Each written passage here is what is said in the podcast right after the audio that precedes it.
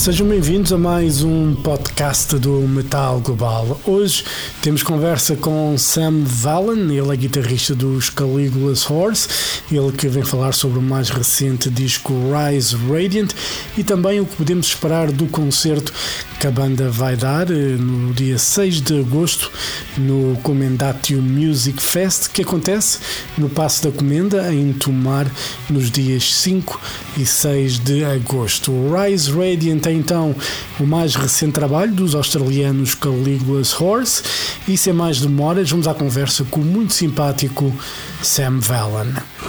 Metal Global. Hello. Hello, mate. Hey, Sam, how are you?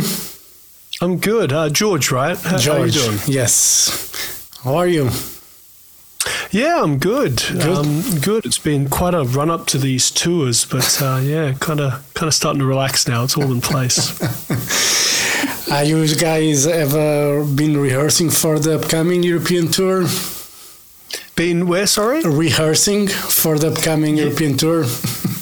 Yeah, definitely. We've been busy doing it because obviously we're doing we're doing the European tour and then we're coming back and then going straight back over to America. So we've got kind of a bunch of different sets we're trying to you know rehearse and balance and so forth. It's been quite a quite a job. yeah. Is it um, when you guys are planning a tour? When you guys come to time to pick up the the set list, how difficult it is? well, I mean, it gets more difficult every couple of years when we, you know, we have another album added to it. I mean, as it is right now, we, you know, we're, we're, we're on five albums, and obviously the latest of those albums we never got to tour on because of the pandemic and all of that kind of stopping. So, you know, we, we kind of have to favor that a little bit, but at the same time, um, especially playing places we don't get to play very often, um, we've got, you know, four other competing albums full of songs that we have to juggle, I suppose. So it's, it's tricky, but it's fun as well, you know? Yeah. And, uh, you know, speaking about uh, Rise Radiant, uh, the album came out precisely, or let's give it a month or so, when the world closed down. How frustrating, yep. how frustrating was for you guys to have an album out and all of a sudden, what are you going to do with it?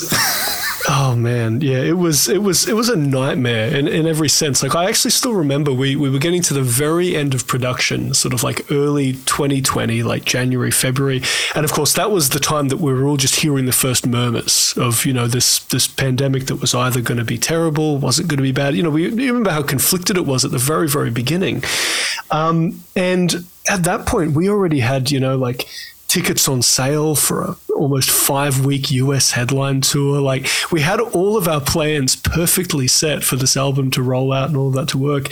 And of course, we all just had to come to terms over the coming months, like leading up to the album's release, with the fact that you know it was decreasingly likely. But you know, the worst part is really more that we had a new record, and it's weird to explain this, but you know, when you have a record, you obviously get to know it really well musically when you're recording yeah. it, when you're writing it, when you're recording it, but you don't really get to know the songs until you take them on tour and you sort of get to, you know, put them out to an audience, have that energy given back to you. And, you know, you really get a sense for what they mean, what they mean to people. And we never got to do that with Rise Radiant, at least not until the very recent past, since we've, you know, recommenced touring and so forth.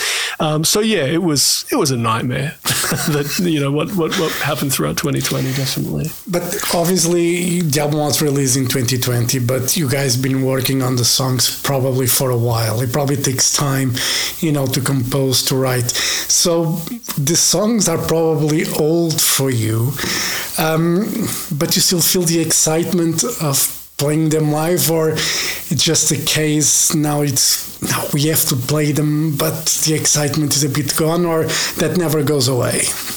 Yeah, no, not at all. To to, to be honest, I mean, a, a, big part of it obviously is that fact that we never got to know them in that setting at the time. So even though, yeah, we you know we'd written them in some cases like uh, eighteen months or so before that kind of 2020 period when it all started closing down. Um, even so, there, there, there's stuff that we've learned about these songs by finally taking them on the road. So no, to be honest, I mean, it's just kind of a thrill to finally be back. You know, there's nothing worse for for someone. Sort of inclined towards being uh, being a musician, being an artist, then the the idea that you're kind of locked away from being able to do that for all of that time. So to be honest, now that we're finally back in the tour trail and all of that kind of stuff, I mean, you know, even if we were limited to just playing stuff from way back in the day that we've played a million times live, it would still be a thrill. Yeah. Just because we finally get to do it again, you know. Yeah, and you know the new songs. Um, you talked about getting the feedback from the crowd, the reaction. Uh, when you play them live, um, do you have the sense of the songs that work best? You know, the, the ones that the the fans, you know, are more into. Um, do you guys get, have that perception when you are on the stage? Yeah, definitely. It, Rise Radiant's an interesting record because we actually wrote it, um, a, a, lot of it on tour, like on tour in Europe, on tour in Australia, everywhere else that we kind of went in that last period. And it had as part of its impetus this idea of being an album that would be performed live. Now, uh, you, you might hear that and just be like, isn't that every album? And uh, yeah, to some degree it is. But the preceding album, In Contact, was one where we sort of spent a lot of time focusing on this big lofty concept. And, you know, there are songs that break up the kind of flow a little bit more because that's the, that's the idea. It's a bit more of a narrative. You know, it needs a little bit more of that ebb and flow. But Um, in the case of Rise Radiant, most of the songs really were constructed with the idea of like we're going to play these in you know these bigger kind of club shows and stuff that we've been experiencing, and with the idea in mind of how they'd be perceived, at least to some degree. So songs like The Tempest and Slow Violence and um, Ocean Rise and so forth, they really were conceived as like, you know, songs that would work live. And fortunately, because of course we have finally been able to to test them over the last little while, um, they're, they're, fantastic, and it's going to be hard to imagine them ever leaving the set list. You know? and you know, when you, I, I know some bands, you know, when they play the, the you know uh, when they play the songs live, that's when they come to life, so to say, and then they realize that there are parts that probably doesn't work as well, and over time they decide to change little bits on the songs uh, mm. to make them work. You know, they work better because initially the idea was good, but when they play live, they realize they could be better. Did that ever happen with you guys with songs that you decided to extend, let's say, the outro or the guitar solo, whatever, extended a bit the melody? Did that ever happen with uh, the songs you guys recorded and when you played live, you're like, okay, it works better, slightly different? Yeah, the, you know, interestingly enough, uh, it's it's a good question. I, I, don't think that kind of questions come up in any of the press I've done this year, and it's actually a really interesting one because I think about it a lot. You know, obviously. Um, when it comes to kind of writing music and producing music, given that those are both like they're, they're my charge in the band, you know, I tend to be the, the, the, the, formative songwriter and then the producer of all of the music. And I put a lot of effort into the idea that like the song is kind of free in a production stage to, to be whatever it needs to be. That might mean that, you know, we're using keyboards or instruments that don't really exist in a live performance outside of like tracks and stuff like that. But when it comes to live, one of the things that we often find is that like if you've got an intro, which is largely a kind of keys based thing or something, it's just kind of, I don't know. I, there's nothing I hate more than the kind of standing on stage as the track plays before we all come in. So a lot of that kind of stuff we do change and like reorient. So it feels a bit more like a band first concept. And I think that's actually something that like a lot of our live arrangements do focus around, you know? Like having having some keys and stuff on the tracks is fine, but I, I don't want anything like that to get in the way of what we're kind of putting out there as a band, like the actual live energy. So those are the things that tend to change the most. Like when I get really kind of free in the production part of the process. then at the end, have to look back and be like, "Oh shit, how are we going to actually perform this live?" um, those are the things that I tend to I tend to tweak a little bit um, for that reason. And you know, being a producing, you, you know, music and the band in, a way, can you be, you know, can you you write and you produce? obviously you have probably a very firm idea of what you want even though you talked about you know the, the songs being free in the production uh, setting but um, can you differentiate the musician and the producer role when you're in the studio I'm going to be honest. I'm, I'm, I'm quite bad at differentiating the role. Like I tend to swap hats at the drop at the drop of a hat. Oh, terrible use of expressions there. Excuse me. Um, it's it's but it's one of those things where like when I'm in kind of music creation mode, um, from the very first like German of ideas, like when we're you know creating a new song or something like that, I'm usually kind of jumping straight into the production side of it, like thinking about the tones and the presentation and the arrangement. I think it's actually kind of a, a surprisingly big part of like how I music works. You know, it's it's it's important to us that at the foundation of a song there is this very simple skeleton, like a you know some chords, a really nice melody, some nice lyrics to accompany it. But I find that my mind tends to very quickly start veering into you know that more kind of sonically expansive territory. Like, what can I do to make this really speak? So to, to be perfectly honest, I'm pretty bad at it. And I think especially as the recording goes on, um, you know, the, the reality is that like I'm thinking about guitar probably less through a lot of the production than I should. And then usually towards the end of production, it's like, oh, shit, I got I got to put together some cool guitar solos and you know kind of bring this all together so it sounds really good.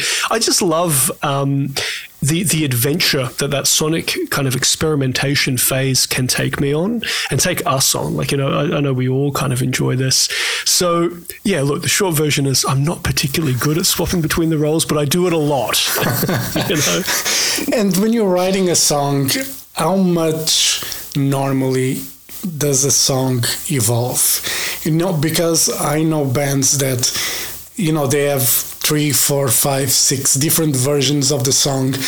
And for you, how much can a song evolve to a point where you say, okay, I've done too much, I have to scale down now a bit?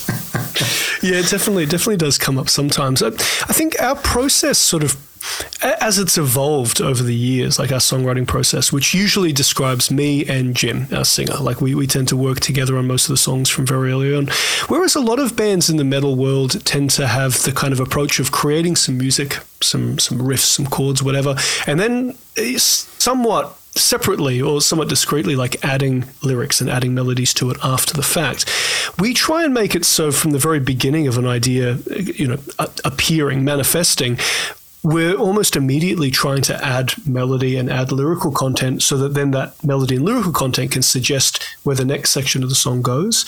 So as a result, we kind of have this process that it's quite holistic, like it's quite top down looking. You know, we sort of see the bigger picture fairly early on in the process and then start working towards that. And I really like the idea that like when I'm when I'm creating music, I'm not sort of I'm not moving with whims. You know what I mean? I'm, I'm doing it rather with an idea of like, where should this go? What should it say? Um, you know, a, a, lot of artists really like the idea of like the music just takes them wherever it's going to go. But I kind of like trying to work it into something that that that makes narrative sense and makes um, kind of like uh, let's say like makes sense in terms of the way the music's the music and the lyrics interact. So as a result, we don't tend to have much where a song veers off track and we have to you know yeah. like find an alternate version. Usually, it's uh, although quite time consuming, something that tends to be reasonably predictable as we start digging into it more and we start understanding the song a little bit more, if that makes sense. So it's pretty rare that we have like alternate versions. It's definitely happened a few times over the years, but especially now, as comfortable as we are working together, especially Jim and I, um, we are able to, you know, carve it out pretty pretty accurately and then get a good sense of where it's going and then you know finish it off yeah. make it make it all come together that's that it can take a long time and you, you, were talking and i think it's always interesting when you were saying that some musicians like to see where the song takes them and you know vice versa but hmm. when you have a concept in mind for a lyric you really cannot let the song free flow as much. Exactly, the lyric will tell you where it should be going. Yeah, you know? and, and, actually, and that's that's exactly right. Like I would sort of argue that those who still try and relinquish the kind of control of the direction of the of the music at that point are really missing out on something because you can obviously harness it. You know, yeah. you can make the song instead like really bend to the will of the theme, and it becomes, at least by my estimation, or at least this is the theory. This is why I like it. Uh, you can make it it make a lot more sense, like as a large scale kind of statement. You know, you, you know, um, you it's know, a good observation. Yeah, because for me, music, just like a movie, you know, everything has, has to be taken in, into account because if you're watching a horror movie, you don't want a pop song to suddenly pop. yeah, it could it could be a big clash if it's, you know, it's not exactly where it's meant so to go. Everything has to be, you know, at the level of, you know, what the narrative is, lyrics, you know, words to create that ambience.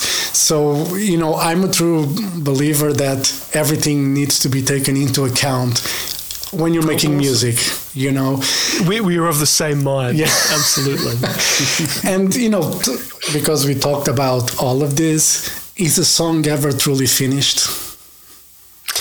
Yeah, I mean, th- well, th- that's definitely one of these things that we've struggled with a lot over the years, especially when it comes to like those big, big, long, expansive kind of, you know, very prog-ish um, pieces of music. I-, I mean, for us, it's really only finished the moment we say, okay, we've got to get in the studio now and record it. You know what I mean? But so, so I guess to go back to one of your previous questions, the beauty is, well, maybe it's beauty, maybe it's a shortcoming, I don't know. Obviously, as you perform it live over the years, it does tend to, you know, take on a form of its own parts sometimes change, especially after you've been playing a song for so long. So I guess the short answer is no, it's probably not ever finished. I'm sure, like, if you revisit a song, you know, 10 years down the road, you probably could get inspired to change it into something completely different. And you know, yeah, we've done that a couple of times in, in our catalog. So we actually we, we used to do um, bonus tracks for most of our releases, which would try and go two albums back and do a kind of reimagined version of a previous song. But it's usually in a kind of very different setting, just to yeah. explore the concept. But yeah, no, absolutely. Is that inspiring as well? When you because you know I don't, you know, I talked with many musicians throughout the years. You know, I know some musicians have told me they don't listen to music or to current mm. music. You know, Michael Schenker, Yngwie Malmsteen, for instance. Those are mm. two hmm. musicians that say they don't listen to, especially when they are on writing mode, because they don't mm. want to hmm. be influenced by anything other than what's on their mind. Uh, hmm. How does that work for you? When you listen to a music, does that inspire you to write, but you're afraid that you're just copying something? I, I, think I think less so now than in the past. I mean, I, I, remember being a lot more deliberate about it, like in the kind of early days of this band and like previous projects and whatnot, where yeah, I, you know, I would be frightened about knowing who my favorite artists were and knowing that my inclinations in, in, a lot of cases in those days would be to try and get as close as I can to the kind of stuff I love. But the beauty is that, you know, we've carved out a bit of a niche for ourselves in Caligula's Horse. There's, there's a certain brand of music that, you know, we've again, I guess just refined over the years, never really with much conscious thought, more just in that evolutionary manner. You know, we, we've done the particular creative process we've done for so long and we've found so many things that we like that feel like they're ours that I just don't really fear it that much anymore. But in saying that, I mean, I don't find that I listen I listen to a huge amount of music when I'm in writing mode, but I think it's more just because I spend so much time through that, you know, through the day, through the week with my own music that I'm kind of burned out listening to other music by the end of it. I'll just listen to a podcast from yeah. my commute or whatever, you know. um, but I, I don't feel necessarily worried about that inspiration being enough to kind of knock me off my own trajectory of like stylistic uh, growth or, or, or creation because, you know, I, I, like to think I'm reasonably comfortable with what it is that I am attracted to in the musical world anyway. And, you know, that's what I seek out, even if it feels like it might be somewhat at odds with some of the music I listen to. I mean, for what it's worth, and you probably heard this as a cliche a lot of times as well, um, I don't really listen to that much heavy music, you know, just because I create it all day, I play it all day. I don't want to listen to more of it, you know, I listen to some chill electronic music or some, some jazz or, you know, so, something else just to have something different, guess yes. You, you know, I, I, normally say that, you know, I used to play guitar and I just, because I was so bad at it, I stopped playing it. I, you know, I just didn't put the effort. And you need to, for an instrument, you need to really put the time. And I was just lazy. You know, I wanted to do other things. And, but I, I remember that if I listened because I work in radio for many many years, and I remember if I listened like to pop music, when I grabbed the guitar, the music would be way heavier than. yeah, exactly. And you, if I was slingshot in the opposite direction. yeah, and and if I was listening to heavy music just before I pick up the guitar, I probably would go for something more acoustic and more calm. And I, I think that's an awesome way of looking at it, and that's that, that, actually really answers, you know, with my long-winded answer to that question before. I mean, that's actually a much much more elegant way of putting it. Like, I don't really worry about you know falling into the groove of some other artist who I'm enjoying for the simple fact that I don't want to just hear the same thing over and over again anyway. You know, Yeah. so I, I, I agree completely. I think that's a really good way of putting it. Actually, do you have any boundaries when it comes to mm, songwriting for Caligula's Horse? Do you think there is a boundary that you shouldn't cross musically? Um, you know, you know what's funny is it's actually explicitly come up a, a, a bunch of times. Whenever we sort of commence writing, you know, the new album, like whatever we're currently working on, there's always a bit of a discussion at the start of like what you know, what are we trying to do this time? What's it going to say relative to what we've done in the past? What's going to be new and so forth? Obviously, you know, being kind of positioned in the progressive metal world, we do try and make sure that everything feels like it has some kind of counterpoint to what we've done in the past. But in terms of like what's what's off limits, we we try and be pretty diverse, but we also try to integrate ideas. So this actually, funnily enough, I guess it, it, it perfectly latches on to my answer to the previous question somewhat, where it's like I might be listening to, um, say, like some kind of post bop jazz or something. And what I'm listening to in that music isn't necessarily the kind of um, exploratory improvisation. I might be listening and finding some chord tones or some, you know, some particular fundamental aspect of the music I'm listening to that I could then integrate in what I'm doing. So, in other words, it's like, um, you know you don't we don't need to veer so far from the stylistic foundation that our band is based in to be able to borrow concepts that are quite distant from it. They just need to be integrated well into the music. And i think that's a big part of kind of what you know what excites me about being like a songwriter and a producer is this idea of integration. Like what can i take that has no place in metal and kind of hide it in some metal, you know. Um, and I think, for what it's worth, I think like a lot of a lot of um, a lot of our best songs lot of the songs that have really kind of stood up to you know like uh, kind of crowd favorites and stuff over the years have a surprising amount of that kind of thing hidden in there. Like uh, you know i said i don't listen to much metal. I mean it's it, it, it's it's very true. Like there are so many elements outside of metal that as soon as you explore how they'd fit into an arrangement like how you'd place them on a distorted guitar or how you'd situate them in some keys that are then surrounded by bass guitar vocal harmonies whatever it's surprising how much you can kind of nestle in there and have it still make some amount of sense, like stylistic sense. You know, it doesn't have to feel like um, kind of those um, more pastiche esque bands, or a lot of those in the '90s, where it's like we're doing the funk section, we're Yeah. doing the metal section. With, you know, you know, I'm talking about right. Um, so we try we try and be really kind of integrative in the way that we do that stuff. And look, I don't know if it always works, but I get really excited, kind of exploring those type of ideas anyway. So maybe the exploration tends to be enough to stimulate me artistically. You know. But you're talking in a musician perspective. When it comes to a fan hmm. perspective, they're a bit more, let's say, narrow-minded sometimes. Potential. Oh, I mean, we, we have played so many, um, you know, like like say heavy heavy metal festivals where we are definitely the lightest band on the bill and probably have no business being there. And we'll come out with our pretty chords and our soft, you know, falsetto vocals, and you'll just have a group of people kind of doing this, you know, just like arms crossed, not quite getting it. And you're right. I mean, like at the end of the day, there there are certainly people um, who that that exploratory approach I'm describing we're not really their tribe musically. Yeah. You know what I mean? Like, and that's kind of fine with us. Like, if if nothing else, having that somewhat distinctive approach, which is going to be divisive to some people or going to just not rub some people the right way, it's also the thing that's going to really excite other people. Yeah. You know what I mean? Like, we have a lot of fans um, who will, will tell us things like, you know, metal is not what they're generally into, but they can listen to us and they can enjoy us. And that's usually a pretty cool compliment because at least it suggests there's some different element to what we're doing, I suppose. Yeah. But no, you're you're exactly right. I mean, we've definitely seen that over the years. You know, it's it's not necessarily for everyone, especially yeah. the more intense of the metal crowd. they might be a little bit kind of pretty or you know um, harmonically colourful. You know, for me, the the problem is the way everything is labeled because mm. You know I there's I'm getting tired of just listening to people and you don't get me wrong when people say like post black metal or or yeah. post rock. I don't know what the fuck is that. you know, I, yeah, it gets weird very quick. What it? is post something? Is post what? I mean, they're not black metal anymore, or they're not rock any. What is that? what concept?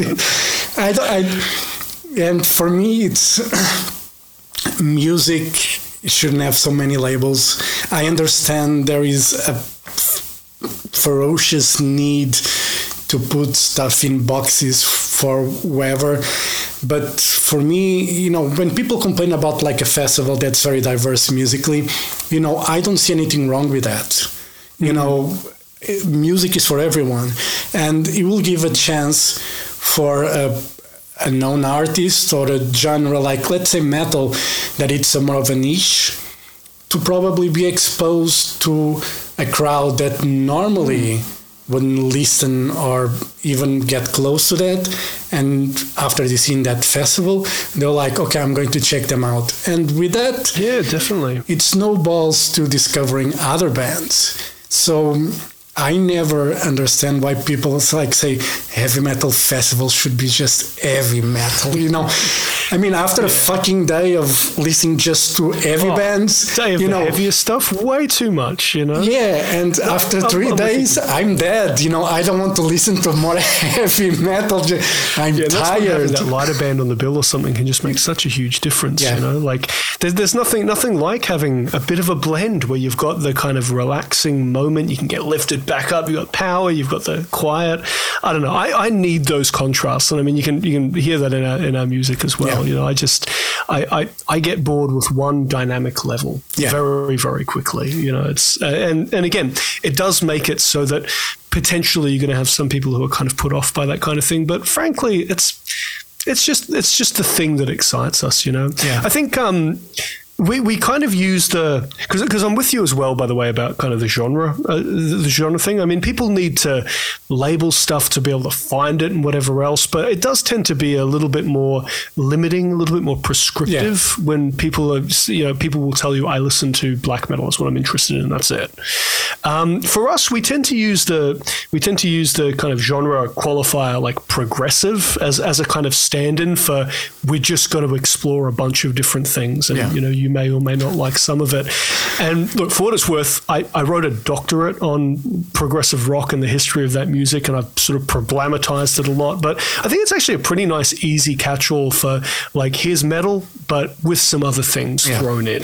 You know, so that tends to be why we sort of go with that as you know as what we are, even if it's a little bit uh, equally limiting in terms of you know what the style is and yeah. so forth. and you know, we spoke about the tour. You guys are playing Portugal on August 6th at the Comendatio Festival, Music Festival. Uh, what can we expect from, you know, obviously uh, Rise Radiant is going to be a probably important part of the set list as we were speaking earlier. Uh, do you guys have any ideas of the set list? What can you expect from the Caligula's Horse live show?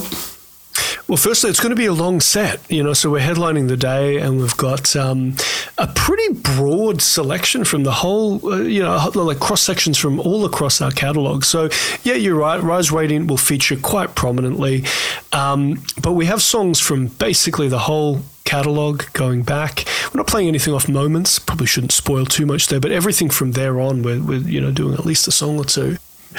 Um, and yeah, we'll be playing for a long time and kind of finally get to, you know, stretch our legs on stage again, especially in uh, in Portugal. We haven't been to Portugal since 2018. Yeah. Um, so hopefully we can, you know, deliver something for everyone in that sense. There's certainly everything from the heaviest of our music through to some softer stuff with a bit more space and so forth. It's going to be a nice roller coaster then.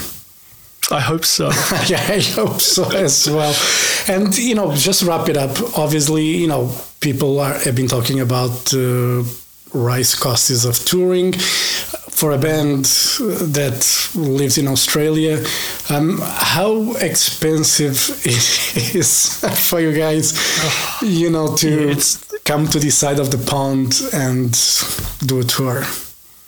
It is. It is truly brutal right now. And I mean, the thing is, you know, we, we, as you say, we're an Australian band. You know, we're used to touring being quite expensive and quite logistically difficult. I mean, you know, we'll be on our on our combined flights from Australia to I think we land in uh, Heathrow in London for like thirty something hours. You know, that's kind of the norms of those of those trips. But no, look, it's I guess it's important to acknowledge that you've probably seen in this festival season, like there have been so many bands pulling out of festivals, so many bands pulling out like even quite late from festivals and club shows and stuff like that. Um, we actually ran into some situations exactly with that, with like bands we planned to tour with pulling out last minute, and it's because of these rising costs. You know, like a tour in terms of like its travel budget, its bottom line stuff, it could see a rise in cost of like forty or fifty percent. And that's that sounds like uh, you know it's as catastrophic as it sounds for the bottom lines, but you know we also recognise that this is just the reality of, of, of the world as it is now, and uh, you know, we've just got to kind of adapt or, or fall to the wayside. But no, it's it, I'm, I'm I'm glad you asked. It is important to point out that yeah, it's it is really hard as a band to actually tour right now. But um, you know, we we need to do it for our own sanity as much Yeah. as anything else. So that's fine for us. even if you have like a very tight budget uh, does the budget normally when it comes to the end you know did you meet the specs or you just go beyond? Yeah, I mean, look, you, you know, we, we we're in a situation where like touring can be can be profitable Uh, for a lot of bands. By the way, that's obviously not the case, and as as you kind of implied at the start, for an Australian band, even more not the case because you know it's um it, it is so so distant and so expensive just generally to to, to fly across. Um, but yeah, like you know, most of our tours tend to land pretty well. Our budgets are looking like okay for this. We'll survive it if nothing else. But it's one of these things where you know just got to come out, see us, see other artists you love. Everyone in the music industry is struggling right now. Like it is, a, it, it's definitely a time to sort of do your best to support your local artists coming through, I suppose. Because um, yeah, it, it does look a little bit grim. And again, just take it from all of the many, many bands pulling out of festivals this summer, um, your summer, our winter, Yeah. hemisphere, etc. But you know, pulling pulling out of um, festivals this summer, that, that's that's almost entirely why. Yeah. So yeah.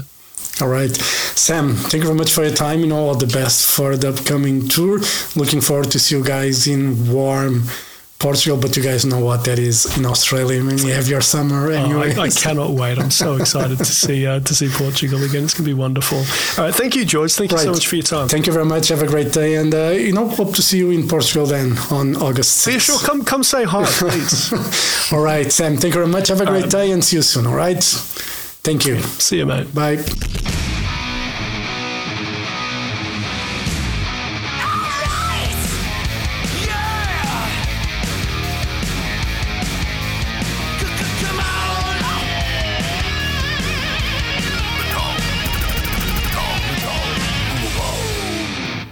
Metal Global foi conversa com o guitarrista Sam Vellen dos Caligula's Horse.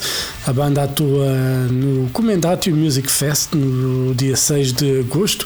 O festival decorre dias 5 e 6 no Passo da Comenda em Tomar, a edição de 2023 do Comendatio Music Fest. Outra grande atração são os The Ocean, que vão atuar no dia 5, mas há muito, muito mais bandas para ver e ouvir neste Documentário Music Fest. Para quem gosta de sonoridades mais prog, este é o festival a não perder. Então, Passo da Comenda, dias 5 e 6 de agosto em Tomar. Comendatio Music Fest é a não perder. E pronto, eu fico por aqui. Já sabem, se tiverem dúvidas ou sugestões, podem enviar e-mail para jorge.botas.rtp.pt. Podem passar pelo blog metalglobal.blogs.sapo.pt. Podem me seguir no Twitter e Instagram em arroba Mountain King e fazer like na página de Facebook do Metal Global. Podem também ouvir a versão completa deste programa, com esta entrevista com os Caligula's Horse na RTP Play e podem também seguir, obviamente, em Apple Podcast, Google Podcast e no Spotify este podcast, que deve ser isso que estão a fazer uh, neste momento. Eu volto na próxima semana. Um forte abraço. Children of the night, you will live through the centuries to come, as I have lived. Good night.